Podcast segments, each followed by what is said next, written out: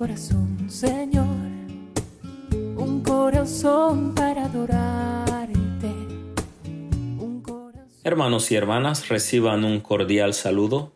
Les habla el Padre Gustavo Amel de la Congregación Religiosa de los Siervos Misioneros de la Santísima Trinidad, desde nuestra parroquia de Sagrado Corazón de Jesús, en Camden, Mississippi, y estaré compartiendo con ustedes el Evangelio del día de hoy. En el nombre del Padre y del Hijo y del Espíritu Santo. Amén.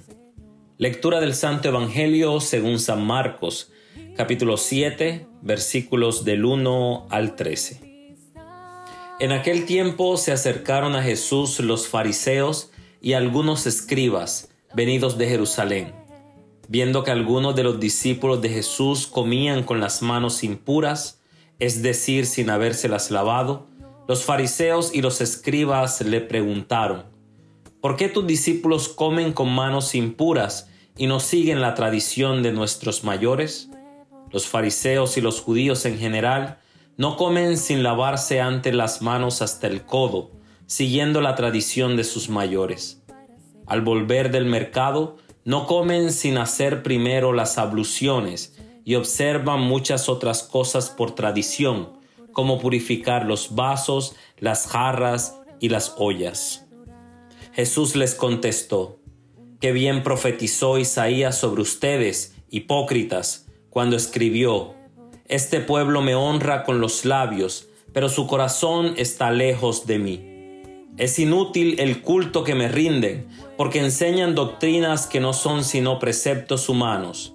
Ustedes dejan a un lado el mandamiento de Dios para aferrarse a las tradiciones de los hombres. Después añadió, de veras son ustedes muy hábiles para violar el mandamiento de Dios y conservar su tradición, porque Moisés dijo, honra a tu padre y a tu madre, el que maldiga a su padre o a su madre morirá. Pero ustedes dicen, si uno dice a su padre o a su madre, todo aquello con que yo te podría ayudar es corbán, es decir, ofrenda para el templo, ya no puede hacer nada por su padre o por su madre.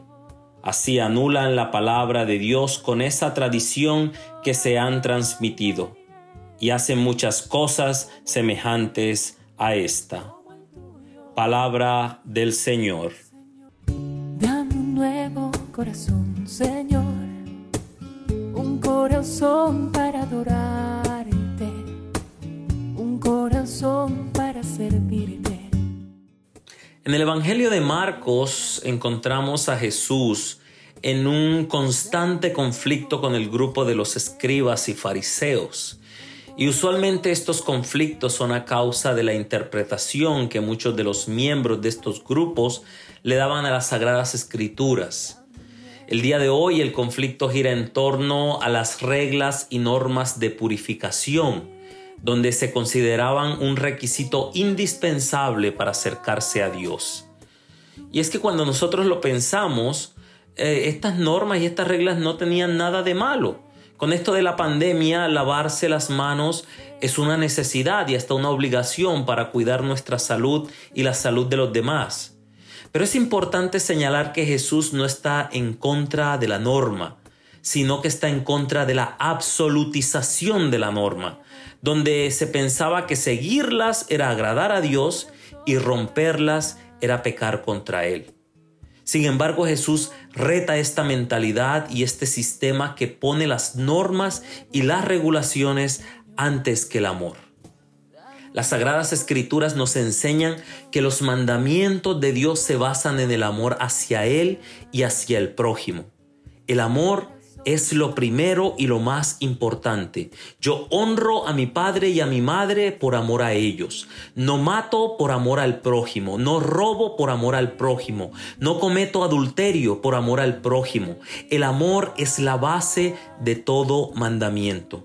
Y cuando los seres humanos creamos normas y reglas alejadas del amor y decimos que son la voluntad de Dios, entonces estamos actuando como los escribas y fariseos del Evangelio donde hemos creado nuestro propio Dios, el Dios rúbrica, el Dios norma, el Dios ley.